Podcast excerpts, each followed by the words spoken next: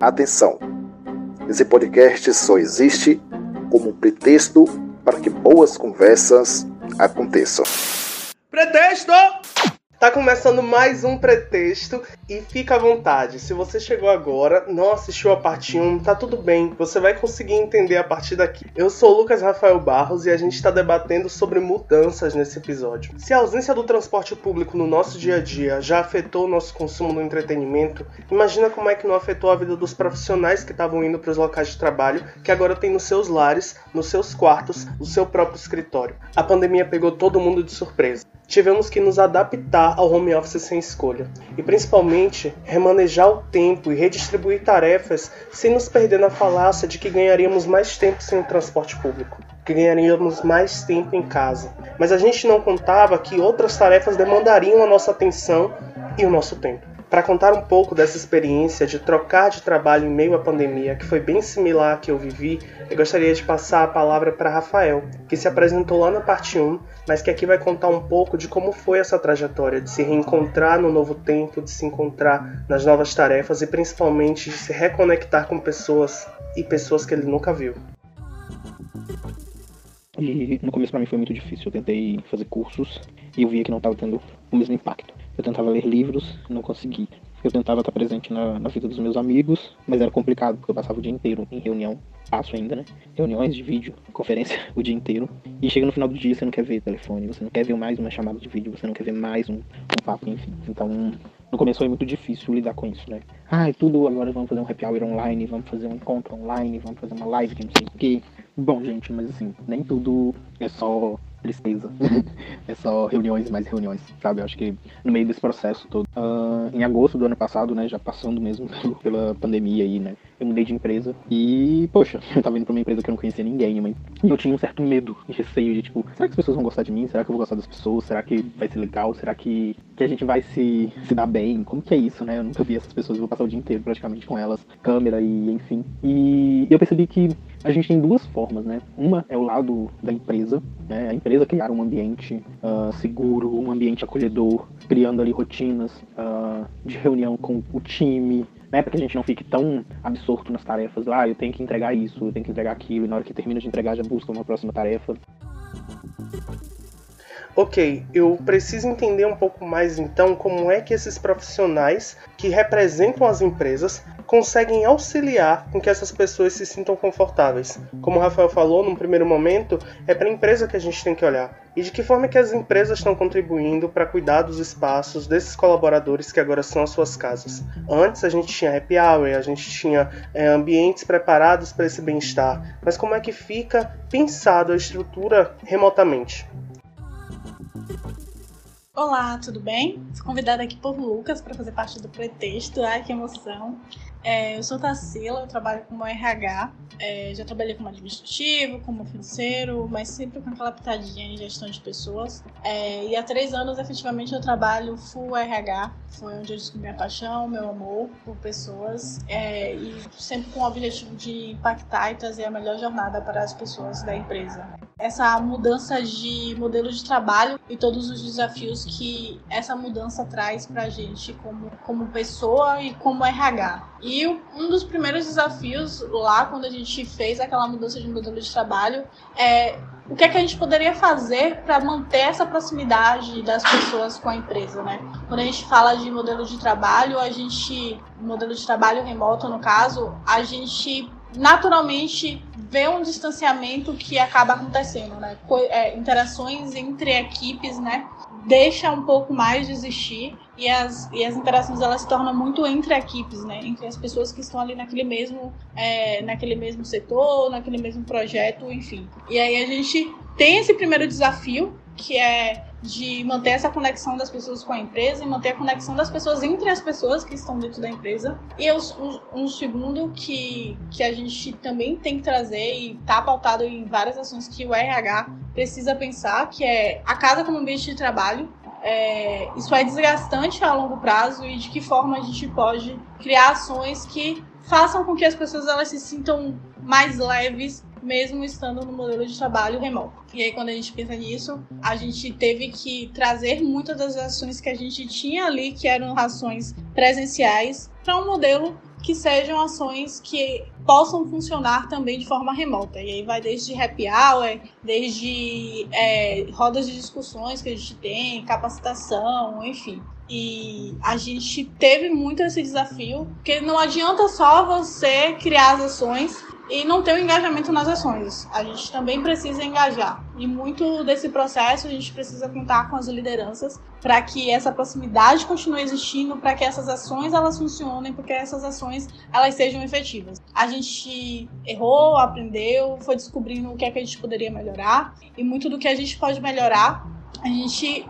parte de um feedback muito das pessoas que estão ali é, envolvidas que são os nossos usuários finais, né? Que são as pessoas da empresa. Então a gente teve uma mudança muito mais de colher feedback, de identificar os pontos que a gente pode melhorar, é, de pegar feedbacks que são muito similares. Obviamente, quando você conversa com várias pessoas e essas pessoas elas têm uma opinião muito parecida sobre aquilo que, que é algo que é um ponto de melhoria, isso é algo que precisa acender para a gente, né, aquela lanterna vermelha de alerta mesmo, de é isso aqui que eu preciso fazer, isso aqui é uma prioridade. Alerta amarelo, isso aqui é uma prioridade, mas que passa para ser uma prioridade secundária, enfim. E assim a gente vai é, tentando operacionalizar essas mudanças e tornar o trabalho remoto não seja só de sentar na cadeira de manhã e levantar à noite e ponto e, e, fazer entregas, mas também de trazer aquelas ações que trazem engajamento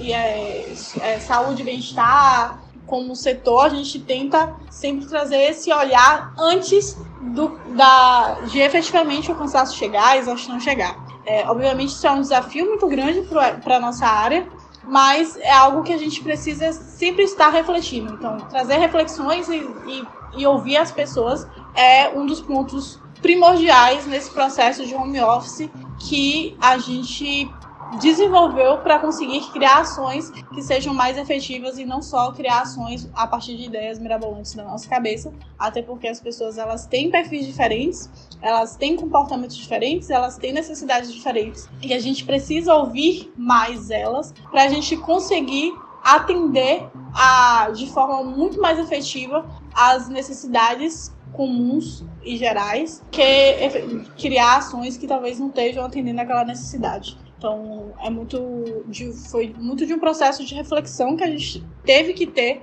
ao longo desse último ano para manter proximidade, conversar, ouvir mais e criar ações a partir do que a gente vem escutando dentro da empresa. Né? É, não só criações porque elas são legais, mas criações que elas sejam efetivas.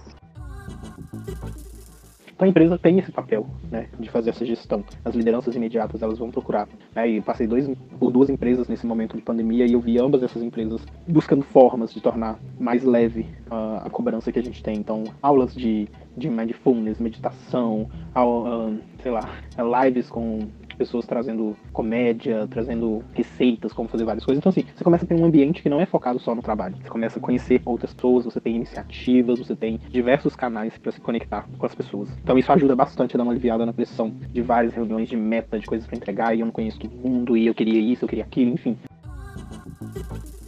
a gente obviamente teve que utilizar ferramentas. A gente é, dentro da empresa a gente utiliza o Discord como uma ferramenta de manter proximidade de interação, né? As pessoas elas podem ficar lá disponíveis, é, tem, com o objetivo de não se sentir tão sozinha, né? Porque é uma interação que, enfim, você consegue conversar com as pessoas da equipe, enfim, você consegue também passear entre aqui. Obviamente isso no início foi algo que foi muito mais efetivo e necessário. É, algumas pessoas elas já se adaptaram a esse modelo de home office, mas ainda assim a gente tem a gente precisa traçar ações, né, incentivar os líderes principalmente, de, de, manter essa proximidade, esse contato, e da gente também, como RH, de manter essa proximidade, esse contato.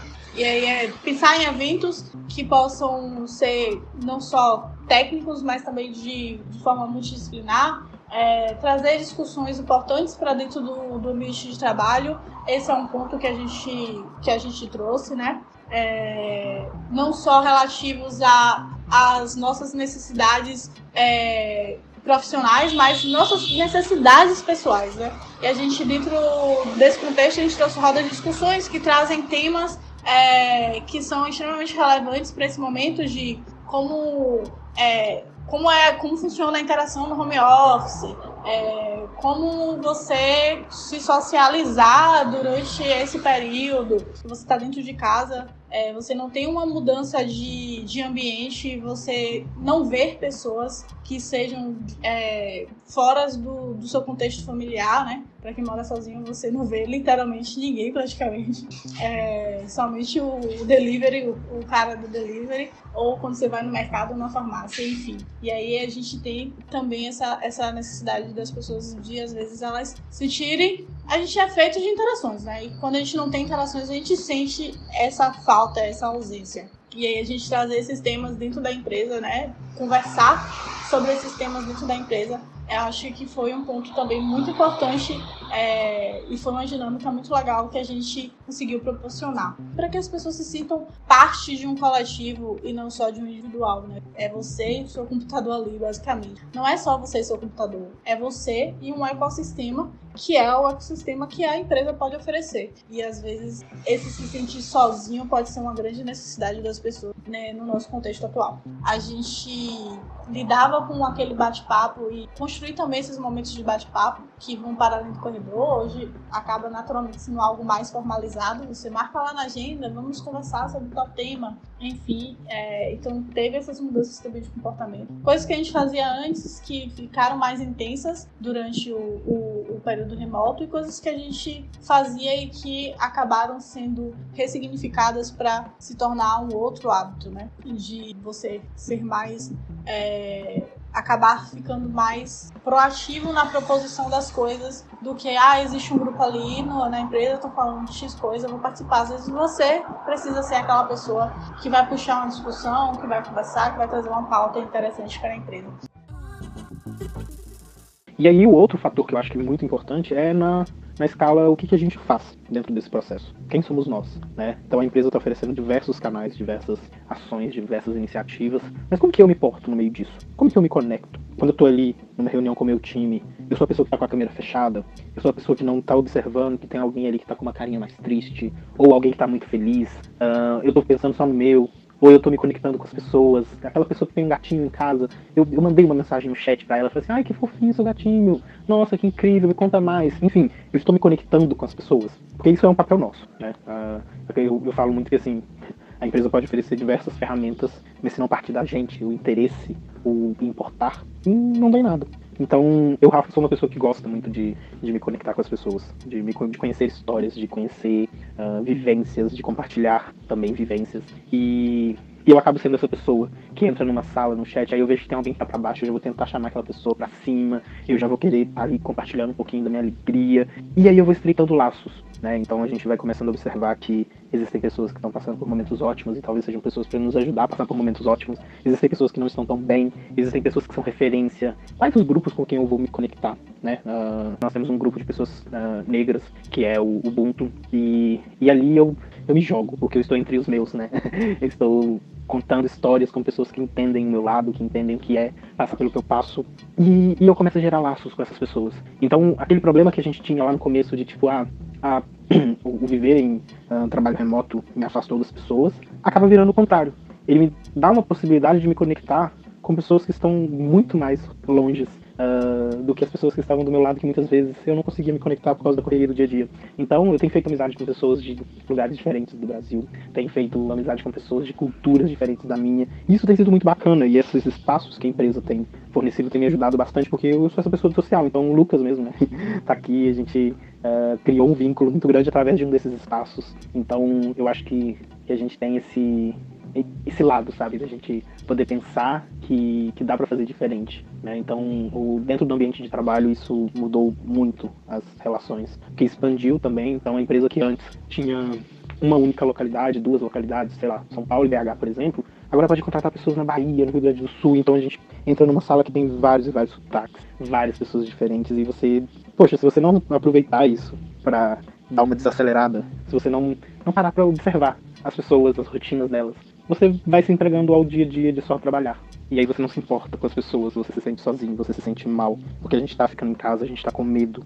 Esse lado, né, do, do teletrabalho me trouxe uma, uma luz de tipo, a gente tá sozinho, mas a gente consegue ainda uh, se movimentar, se conectar com as pessoas, fazer amizades.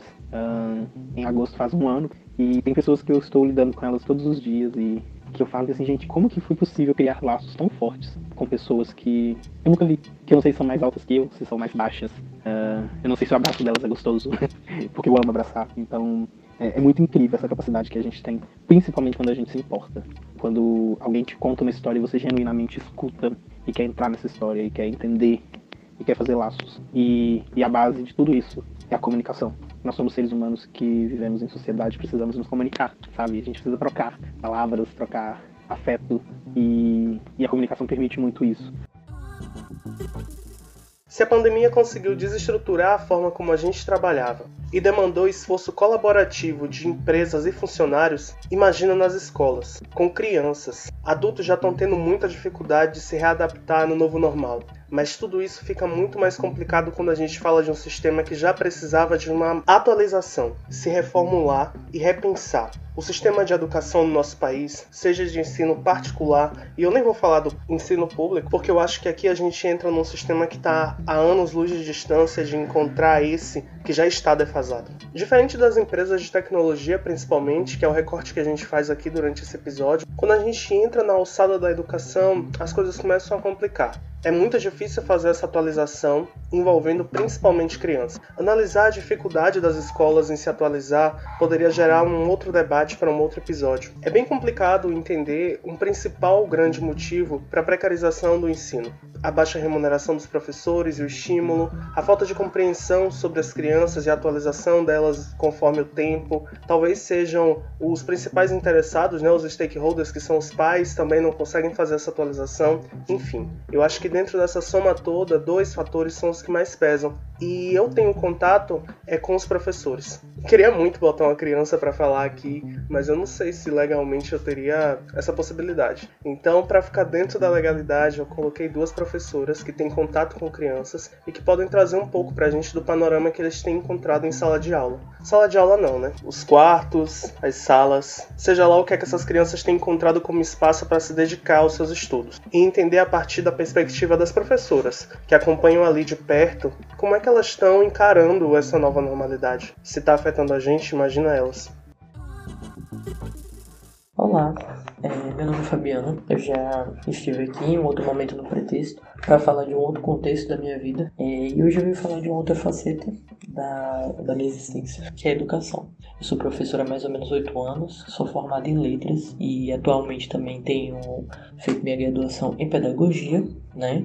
É, o meu contexto ele é de professora de escola particular. Eu atuo principalmente com o Fundamental 1, mas quando tudo isso começou, eu atuava também com o Fundamental 2, né? É, então eu tive a oportunidade de acompanhar um pouco de como foi para crianças e adolescentes dentro da faixa etária de 6 anos até 16 anos, o que, te, o que estava sendo para eles é, estar ali, vivenciando aquele processo de estar online. Né? É, é importante salientar que a gente não está vivendo um processo de EAD, né? É, porque às vezes eu vejo piada das pessoas colocando sobre o ensino EAD e como não funciona, mas o ensino EAD ele é preparado né, por pessoas que estudam EAD e ele é optado por pessoas que decidem estar EAD né, e funciona, funciona muito bem. Mas o que a gente está vivendo é um ensino remoto. Né? A gente está em casa, obrigado, e tendo que lidar e adaptar coisas para conseguir dar aula, sendo que as pessoas que estão com a gente, os nossos alunos, eles não gostariam de estar dessa forma. Por que, que é importante colocar isso? Porque é, é claro, né? se você for pesquisar, se você for é, ler outros educadores, a gente já sabe que dependendo da idade do aluno que está de frente para o computador por tantas horas de tela, é ineficaz né, o processo educacional. Tipo, você achar que uma criança em um processo de socialização, que é o que acontece muito com crianças ainda no, no infantil, né, G1, G2, que estão na escola principalmente para socializar, pois antes do processo de alfabetização e tudo mais, é necessário que a criança passe por um processo de socialização e entenda o que é o mundo, o que são as outras pessoas, a comunidade. Então, dentro de um, um contexto de tela, não funciona. Né? Isso é, é, é ineficaz. Né? A gente atinge essas crianças tanto quanto o mundo bita cantando na frente da tela. É, já para crianças um pouco mais velhas, vamos lá, 7, 8, 9 anos, enfim, conseguem até certo ponto ficar na frente da tela por um tempo, mas claro, é cansativo, é, o, o, o limite de, de paciência, de, de atenção né, a uma tela é muito menor, e o adolescente, enfim, outro contexto totalmente diferente. Tive alunos adolescentes que estavam amando, tive alunos adolescentes que sofreram muito com esse processo. E quando eu penso sobre isso, eu lembro muito quando tudo isso começou, no ano passado, né, em março, que eu conversava com um aluno meu, ele tem uns. Agora ele já tem uns 15, né, vai fazer 15 ainda esse ano.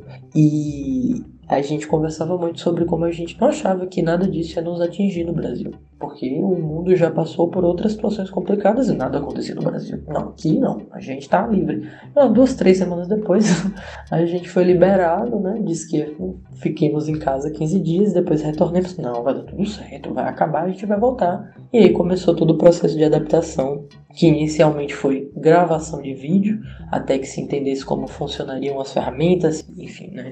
Dizer que o, o, professor, a escola, o aluno estão adequados ao processo de aula remota depois de um ano eu estaria mentindo, porque a verdade é que as ferramentas elas mudam o tempo todo.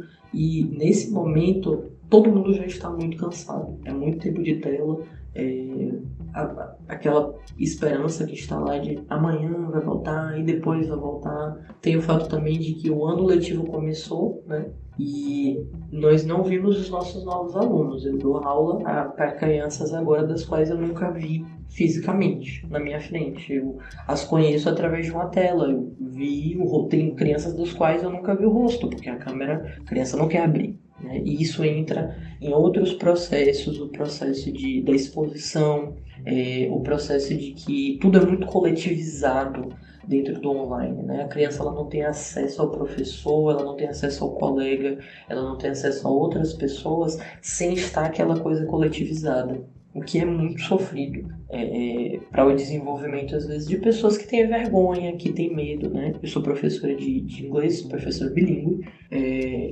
e para quem está aprendendo uma segunda língua, o passo de ter que se, se mostrar né, tão ativamente em frente a outras pessoas é muito difícil. Principalmente quando você é só uma criança, um adolescente que ainda está tentando lidar com a aceitação de todo mundo. Então, é muito complicado. Né? Mas pensando agora o professor e o nosso processo dentro dessa situação toda, é, é para mim às vezes é chocante perceber como muito desse processo do remoto tem se conversado sobre a criança, se conversa sobre as famílias, se conversa sobre a escola, mas às vezes eu acho que a gente esquece de conversar um pouco sobre como tem sido para o professor, né? É, planejar e organizar as coisas para um ensino remoto não é tão simples quanto parece, porque as crianças de hoje em dia gostam tanto de jogar, né? E videogame, afins e tecnologia, porque Existe também o processo do professor se adaptar a uma coisa da qual não é do universo dele. Eu sempre tive muita facilidade com tecnologia, mas não era um fato na vida de outros professores dos quais eu convivi e convivo. E é difícil porque todo dia tem uma ferramenta nova. Então, ok, você tem o Google Meet, mas aí o Google Meet sofre uma atualização e aí você tem que se virar com aquela atualização. É, usa Google Slides, usa Jamboard, que é um quadro online usa, o que, que você vai usar para dar aula, o que, que vai chamar atenção. E eu preciso também que essas crianças se movimentem. E quando você está lidando com adultos que já estão o dia inteiro na frente de uma tela, como motivar? Como fazer com que essas pessoas queiram estar ali, né? Porque também tem isso, se o aluno não quer estar ali e ele sai da escola, a escola perde, e isso também fica muitas vezes como um fardo para o professor.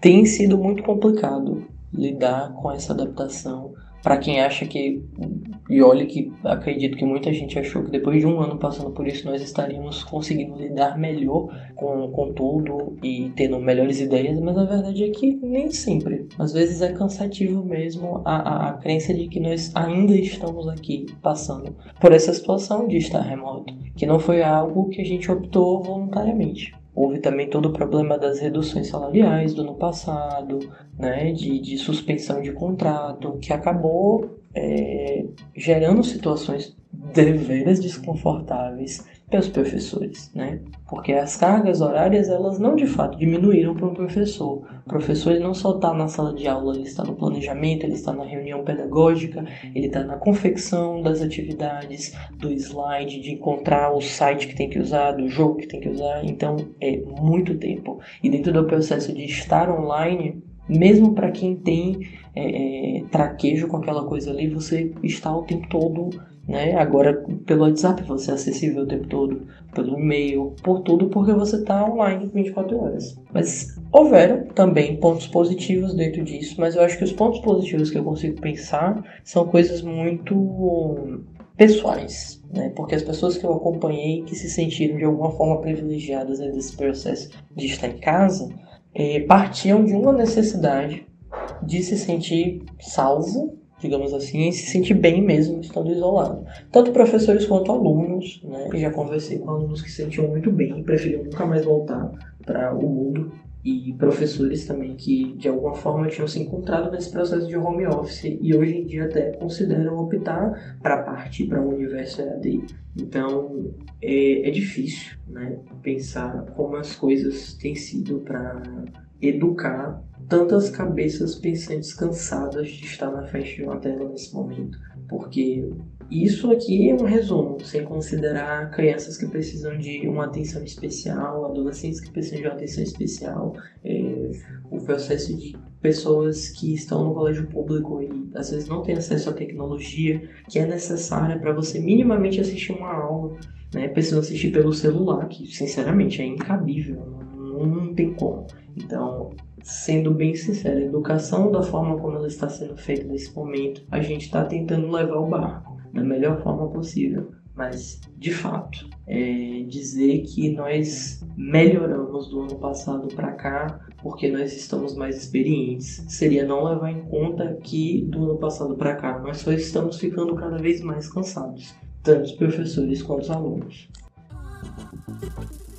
Meu nome é Ayala, eu sou professora de inglês numa perspectiva diaspórica. A pandemia é, me pegou assim, pegou todo mundo de surpresa, né? Bagunçou muita coisa na rotina de muita gente. Um dos maiores impactos foi na educação e eu senti isso logo no primeiro, nas primeiras semanas. E eu lembro quando trabalhava numa escola particular, eu lembro que eu fui numa segunda-feira da aula, né? Já tava todo aquele pânico. Eu trabalhava com crianças, né? É, as crianças é, não indo na escola porque é, muitos pais já estavam com medo e a escola não queria suspender as aulas. Mas aí veio o decreto e então a escola ficou também por duas semanas sem ter nenhuma atividade. A gente nunca tinha passado por uma pandemia, então a gente não sabia lidar. Então foi uma coisa que veio e movimentou tudo. Um, uma das primeiras coisas foi a implementação das aulas online. E como todos os setores da,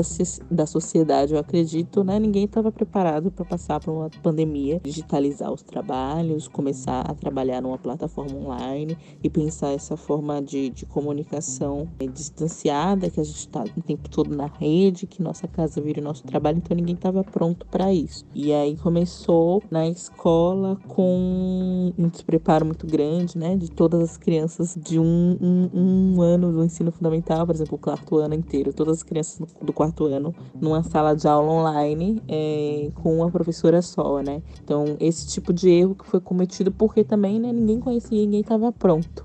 E isso impactou diretamente no trabalho, na minha saúde também, no meu emocional e como mesmo mesmo quem está envolvido aí, né, no cenário no setor da educação, nas grandes escolas, está despreparado para entender, né, é, a importância do, do professor, do pedagogo, do educador e como esse trabalho deve é, ser feito de forma organizada e respeitosa. Com as aulas online, eu ter que me readaptar, então no início foi muito difícil para mim, né, é, tá num, no cenário de uma escola que não tinha um, um plano, né? É, a, depois de duas semanas ainda, para lidar com as crianças, para lidar com o online. É, e que aí surgiu muitas críticas é, escola, a educação, as professoras, isso impactou diretamente no meu trabalho. Então começou de forma muito negativa, né? É, até que eu fui demitida da escola e essa readaptação do meu trabalho e colocar ele né, no, no, online, digitalizar o trabalho,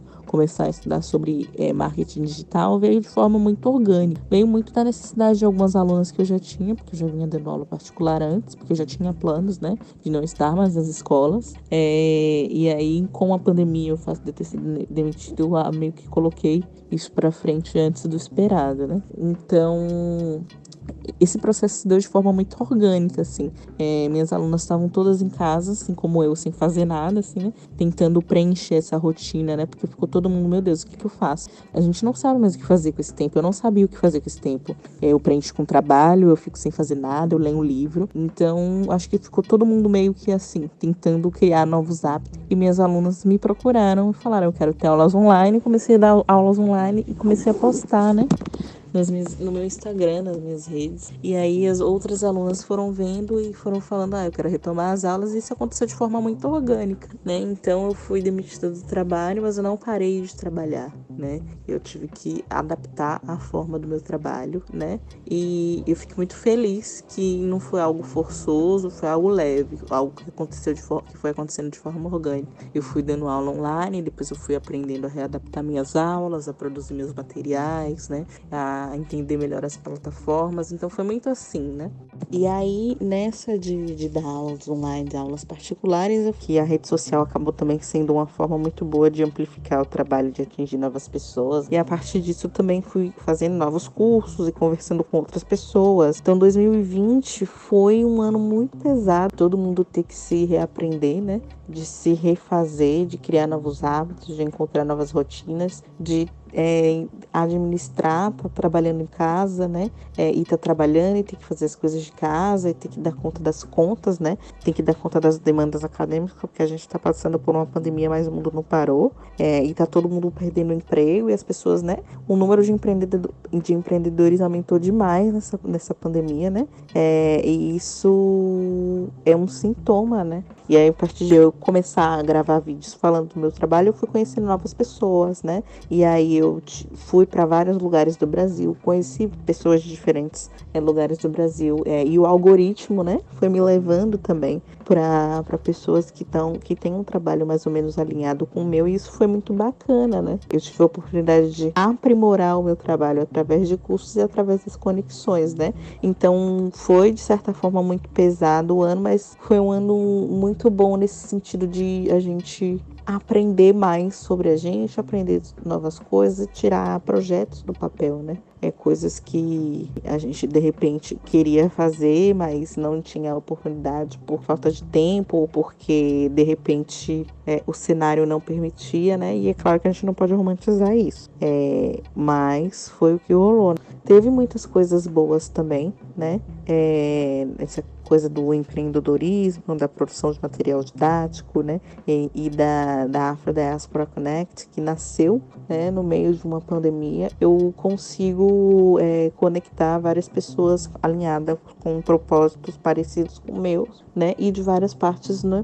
do Brasil e até do mundo, né? O que é mais interessante. Então, foi pesado, foi difícil, mas também consigo tirar coisas boas nisso, que são os encontros, né? É, que como você disse, né? As pessoas estão ali na sala de aula, que também é um quarto, é uma sala, né? E que também a gente está aqui dentro de quatro é, paredes presas, né? É, ali é, nos muros das nossas casas, é, olhando para uma parede cheia de post-it ou convivendo com a nossa família. Às vezes a gente fica só naquilo. Isso também é um respiro, né? Você se conectar com outras pessoas, você conhecer novas pessoas ainda com, que, que no cenário do online não tendo o toque. Isso também é, ajuda a gente a passar por isso de forma, né? De uma forma mais saudável, essas conexões. Para além de aprender, eu tive essas conexões outras, né? É, mas eu não romantizo porque também não foi fácil, né? É, sair de um emprego foi muito sofrido para mim no início, né? É, mas quando passou a ser leve,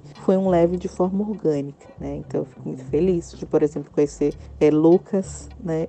Através desse cenário, porque de repente a gente não, não se conhecesse, né? Se eu não, não digitalizasse meu trabalho, se não tivesse reaprender essa, é, essa nova roupagem, né, de dar aulas, né? Então é muito interessante também. Foi sofrido, mas que eu acho que são marcas que vão ficar para sempre, assim, sabe? Eu acho que a gente não, não vai sair dessa pandemia, é óbvio que não tem como isso, é, como antes, mas eu acho que essa coisa do, da, das aulas online veio para ficar, muito embora tem muita gente que, que fale mal, que não concorde, né? É, o EAD já existia antes da pandemia, né? E é uma pesquisa muito densa, né? Uma pesquisa, um trabalho muito responsável que a gente não pode demonizar, porque algumas instituições não aplicam da forma que deve ser aplicado. É, é muito bom também porque é esse respiro, ao ouvir todos esses áudios e todas essas contribuições incríveis para esse episódio, eu percebo que tudo isso converge e se conecta no cuidado, no se importar com o outro, em ter atenção como as crianças devem estar se sentindo, mesmo que eu não seja uma criança, no cuidado de criar ambientes e situações possíveis de conexão, mas principalmente na predisposição de se conectar com outras pessoas, de perceber quem está na sua tela, não só como um rosto de alguém que você não conhece presencialmente, do abraço que você nunca sentiu, mas de alguém com quem trabalha com você, com quem divide os dias com você, mesmo que ela não esteja do seu lado e que você não consiga trazer uma xícara de café para ela. A gente vai ressignificar, a gente vai entender como é que a gente vai caminhar. Eu não sei o que é que espera pra gente no futuro, mas eu vou deixar o pretexto se encerrar com essa fala que traz um pouco de carinho numa relação que está tentando se solidificar. É, eu espero você no próximo episódio. Espero que você tenha se emocionado com esse daqui, ou pelo menos conseguido vislumbrar de que forma você pode contribuir para melhorar não só o seu dia, não só a sua estação de trabalho, a sua relação com o próximo, mas o dia do outro também. Um cheiro e a gente se encontra aqui no pretexto. O meu filho vai fazer dois anos, igual eu comentei pra vocês, e uh, as madrinhas dele, a gente não se encontra mais como a gente se encontrava antes, por causa de todo esse cenário que a gente vive. Mas direto a gente faz chamadas de vídeo, ele conversa com elas, eles ficam Dinda, Dinda, Dinda. E, poxa, já vai fazer mais de um ano, não, vai fazer mais ou menos um ano que elas não veem ele. E ele sabe quem são as Dindas, porque elas se importam, a gente se importa de fazer essa conexão.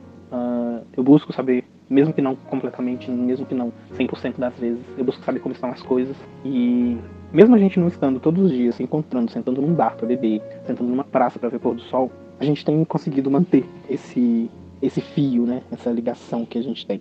Tá tudo muito difícil, mas quando a gente se importa, se importa com a gente, com o outro, isso muda a vida da gente. A gente estreita laço. Quem diria que durante a pandemia, de forma totalmente virtual, eu teria pessoas que hoje eu chamaria de amigas tão próximas, pessoas que eu tô doido para abraçar, para conhecer e e é isso, é conseguir ver que dá para pensar diferente. Isso ajuda a aliviar, isso ajuda a gente a não surtar, porque realmente não tem sido fácil, não é mesmo?